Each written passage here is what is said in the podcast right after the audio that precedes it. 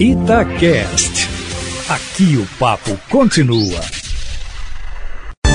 Palavra aberta. A crise hídrica está de volta. Os transtornos com a falta d'água foram destacados pelo ministro de Minas e Energia, Bento Albuquerque, em pronunciamento em cadeia de rádio e TV esta semana. Ele disse que é a mais grave escassez nas hidrelétricas das últimas décadas, mas negou o risco de racionamento ou apagão.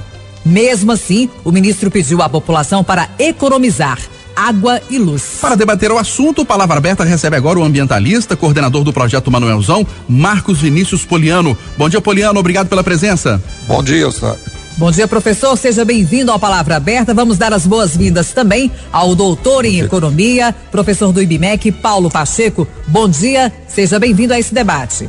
Bom dia a todos os ouvintes.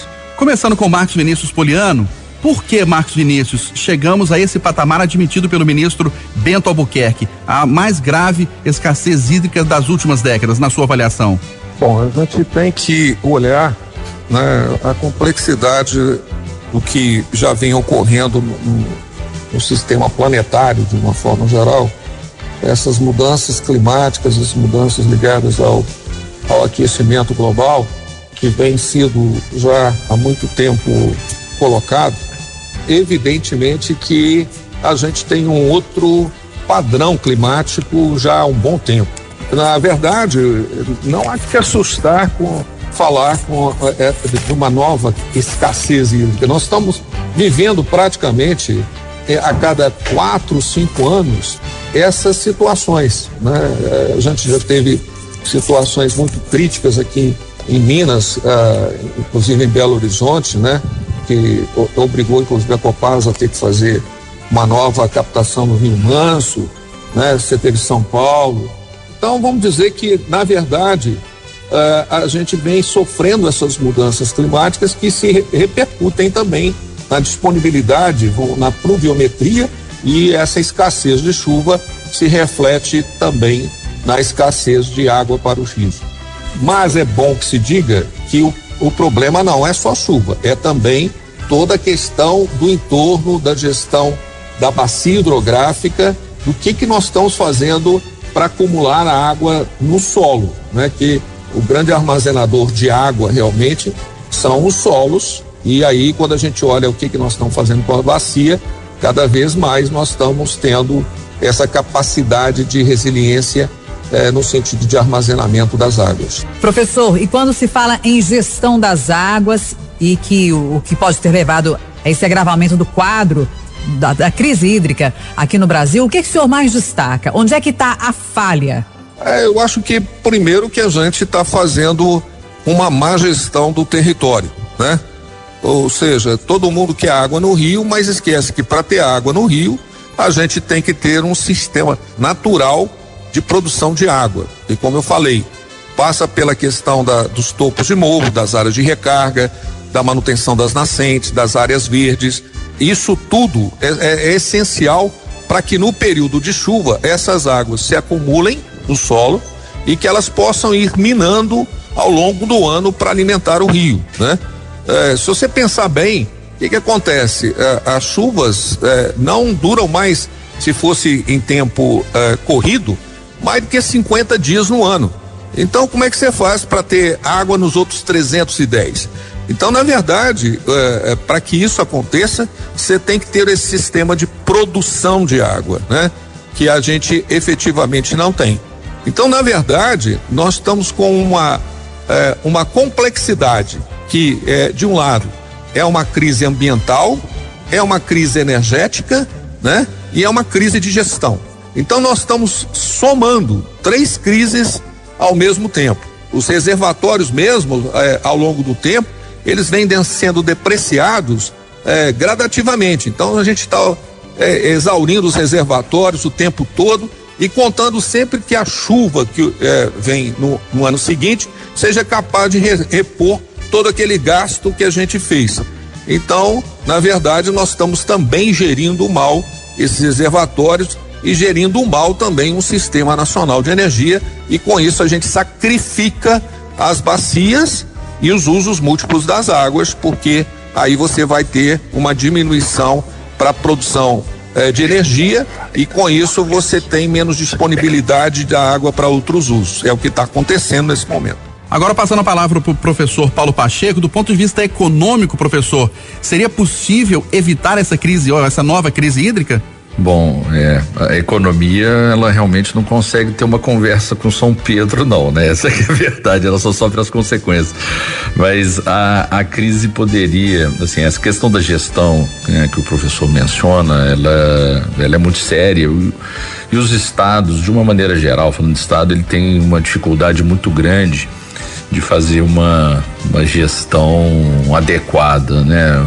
Falando aí é, ainda mais um país continental que tem diferenças muito grandes, né? E o governo tem muita dificuldade de gestão. Né? O fato é que passando vai continuar. Né? Isso é uma característica de falando de Estado, né? O Estado tem muita dificuldade de coordenar as coisas. Mas hoje nós temos um, uma, uma, uma questão se o, o, período chuvoso não ocorrer de forma normal ah, né, no próximo período chuvoso, aí nós vamos começar a ter um problema de crise realmente energética, tá? Que esse, esse é o talvez o mais sério do ponto de vista da, da economia. Porque energia está na base de tudo. Nós precisamos ter energia barata para que o Brasil tenha condição de crescer. E nós, esse ano, não devemos ter racionamento ainda, mas se o próximo período chuvoso não ocorrer adequadamente, nós não teremos condição, né? é impossível, ainda mais falando de Estado, fazer alterações, mudar alguma coisa, fazer investimentos capazes de evitar aí sim um racionamento. E esse tipo de coisa eleva o custo para as empresas, que acaba indo para inflação, e eu preciso dizer que inflação, nem preciso, né? Dizer que inflação é o maior imposto sobre o pobre. Ele acaba com a capacidade de uma família mais pobre, humilde, de fazer suas compras amanhã, né? Porque o preço subiu. Então, é, é o que nós, do, do, ponto de vista de crise energética, no momento, e eu entendo o aspecto da gestão para o longo prazo que nós precisamos ter, mas hoje, é, olhando o cenário desse ano, não tem ainda um, um risco de racionamento. Vai ser uh, talvez um problema ambiental, sim, utilizar os reservatórios, principalmente Furnas e lá em, no Paraná, eles serão utilizados. Isso já tem um impacto sobre a, a economia uh, local, as unidades de pesca, turismo vai ser muito afetado, porque esses reservatórios vão baixar demais. É, mas do ponto de vista da energia que chega até os centros urbanos, até a indústria, até a, a agricultura, nós não devemos ter racionamento. Pelo menos isso é importante de ser é, salientado para 21 mas nós temos no horizonte aí uma, uma luz amarela para vermelho. É muito sério o que nós vamos ter pela frente. E eu só queria um último comentário com relação a isso. A, a última crise grande, né, foi ali em, em 2003. A matriz energética brasileira era 90% dependente do, hidra, do, do, da energia gerada pela água, né, hidráulica. Agora é mais ou menos 60%. Isso é bom? É só em parte, tá? Porque uma boa parte da energia aí foram construções de termoelétricas que são mais poluentes. Mas por outro lado também aumentou consideravelmente a produção de energia eólica, a energia solar. A energia solar chegou até as fazendas. Eu acompanho muito isso, eu tenho eu olho muito o mercado de café e vejo como as fazendas estão investindo em pequenos parques uh, de energia solar para uh, eh, colocar energia na rede. Essas transformações, o aumento de eficiência geral, eh, ele vem acontecendo no Brasil. E você vê que isso é no, no privado. Do ponto de vista do privado, né? Eh, a consciência vem aumentando e o investimento em formas de, de energia renovável tem crescido bastante. Isso é muito saudável, muito interessante. Mas na hora que a gente fala do, do gestor nacional, falando do Estado, aí a coisa realmente fica a desejar, mas sempre ficou a desejar, tá? Essa aqui é a verdade. Pois é, então gostaria que o senhor pontuasse para a gente, no momento, o que, que está a desejar, tendo em vista que o próprio ministro admitiu que é uma crise grave. O senhor está vendo aí que para o próximo ano é possível uma crise de energia e o impacto disso para a economia.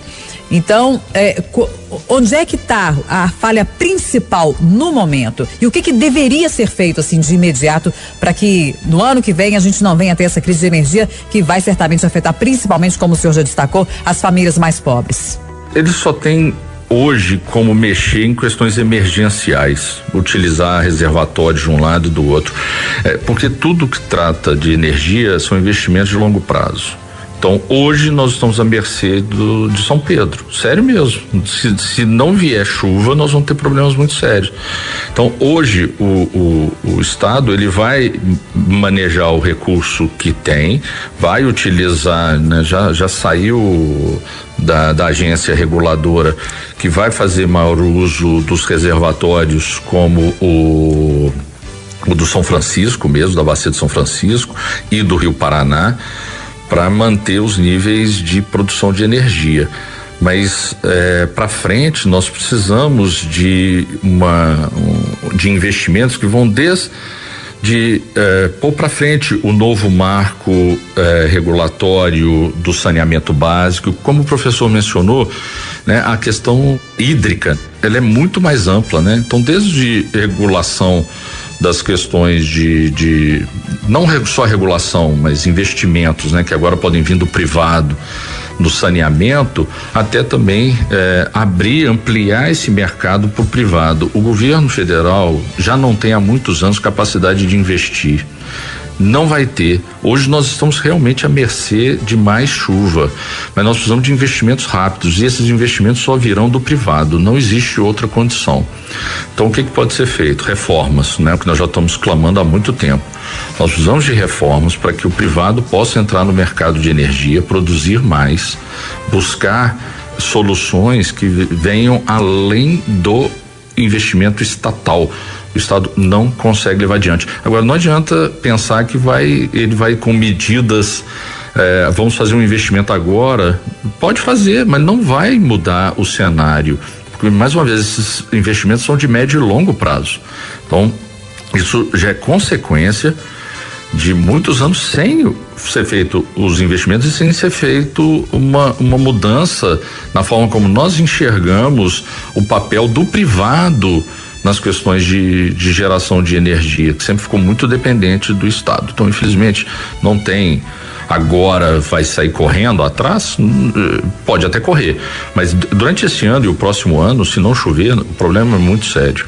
Voltando a palavra para o ambientalista Marcos Vinícius Poliano, o professor Paulo Pacheco Poliano está prevendo que se não houver uma mudança climática nesse ano, não houver muitas chuvas, teremos racionamento ano que vem. Você acredita também? É, como eu falei, o problema é que nós estamos exaurindo os reservatórios. Há pouco tempo eu vi é, dados que a própria CEMIG apresentou, que nós estamos utilizando sempre os reservatórios ao máximo. Quando chega no final do ano, você está sempre, é, vamos dizer, com nível baixo, né? E esperando sempre que a chuva do ano que vem recomponha isso. Não é comparação para todo mundo entender, é como se você tivesse gastando um cheque especial e achando que no final do mês você vai conseguir cobrir. Às vezes você não cobre e esse cheque especial só vai aumentando. Uh, eu acho que falta também por parte do setor um, um, gerenciamento melhor das diversas fontes, porque a matriz energética brasileira hoje é bem diversificada. Né? Você tem a energia eólica, a energia solar, você tem a energia de biomassa, né? Então tinha que se ter, eh, durante um ano, de certa forma, um deslocamento de, de uma fonte para outra para que possibilitasse uma folga no sistema eh, hidrelétrico, eh, no, no, sistema que funciona a partir das, dos reservatórios, nós temos que regular a vazão do rio. Né? Um reservatório não é um trem à parte, ele está dentro de uma bacia. Então, se você faz restrições de vazão para exatamente é, suprir o setor energético, vai faltar água para outros setores ajusante, né? Então nós estamos numa, numa complexidade e nós temos que fazer gestão de bacia, né? É isso que eu acho importante. É, e só ficar aumentando conta de energia não vai resolver o problema, porque o, nós temos que pensar que a nossa crise é uma crise, como eu falei, é uma crise de gestão, é uma crise é, ambiental e é uma crise é, hídrica, né? Você está somando várias crises numa só. E não é aumentando conta que nós vamos suprir o problema. Quer dizer, tá, na verdade não está faltando é água no rio, está faltando é rio, né? É uma coisa muito mais complicada. Então o que nós temos que ir é à fonte do problema e tentar realmente entender a complexidade e fazer uma gestão muito mais, vou dizer, harmônica, integrada e sistêmica dentro das bacias hidrográficas, né? É, e com a preocupação de como que a gente vai manter esse sistema natural de produção de água. É Marcos Vinícius Poliano. O professor Paulo Pacheco apontou agora, na, na última intervenção dele, é, que a privatização poderia ser o caminho para poder resolver a complexidade aí dessa situação. O senhor concorda em investimento privado, na, na por exemplo, no caso da CEMIG, privatização da CEMIG? O que, é que o senhor pensa sobre esse assunto? Inclusive o governo defendendo a privatização da Eletrobras, né? Eu acho que, na verdade, ela pode inclusive complicar, porque a gente tem por parte desses órgãos, que são órgãos, ah, embora né, a CEMIG não, não seja uma, uma, é, uma empresa inteiramente é, pública, né, mas ela é mais sensível. Né? Uma empresa privada, cujo o objetivo fundamental dela é ganho financeiro, ela pode, ah, vamos dizer, radicalizar mais ainda nesse processo eh, de produção de energia e gerar desequilíbrio na questão da distribuição de água dentro da bacia. É o que eu estou falando. Eu acho que isso não exime eh, de forma nenhuma o Estado brasileiro, o governo brasileiro, de ter um, uma política de gestão muito mais eh, eh, bem feita, muito mais harmônica. Uma coisa que não falta hoje, né, para todo mundo entender aqui, é informação. Hoje nós temos banco de dados absurdos, assim, tem informações de séries históricas, a gente já tem programas que conseguem prever é, cenários para daqui a, a, a, um ano, cinco anos. Então, é, falar que a gente foi surpreendido por uma crise é falta de planejamento. Não existe isso. É, é bom lembrar até um, um, outro dado: Israel, que é um estado que vive com a pluviometria metade dessa que, é, que nós estamos aqui considerando como crise, é, não vive esse tipo de problema. É, porque é um Estado que já se precavê e sabe lidar muito melhor é, com essa gestão hídrica, né? E eu acho que nós, na verdade, patinamos nisso, né? É, não fortalecemos os comitês, não fortalecemos a questão da gestão integrada das bacias, e aí você vai colhendo frutos dessa má gestão, né? somado à má gestão do setor energético, eh, e aí você vai somando a má gestão da crise ambiental, eh, e aí a gente vai colhendo frutos disso.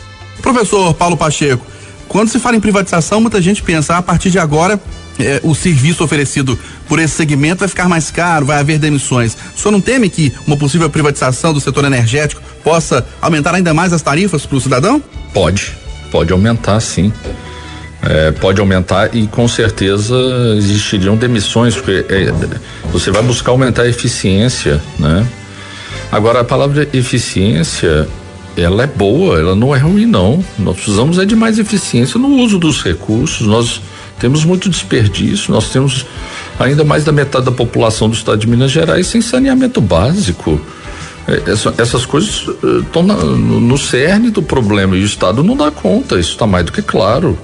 É, agora, nós também, se nós olharmos, eu, eu acompanho muito alguns setores, né? o cafeiro é um deles, e se nós observarmos o aumento da eficiência do produtor rural, se olharmos como ele investiu, como ele hoje gasta menos com, com pesticida, como ele gasta menos com adubo, porque ele faz reutilização até da casca do café, como ele está utilizando a energia. Você vai ver que o privado é parte da, da iniciativa dele por ter resultados fazer o uso cada vez mais eficiente do recurso. Isso é muito bom.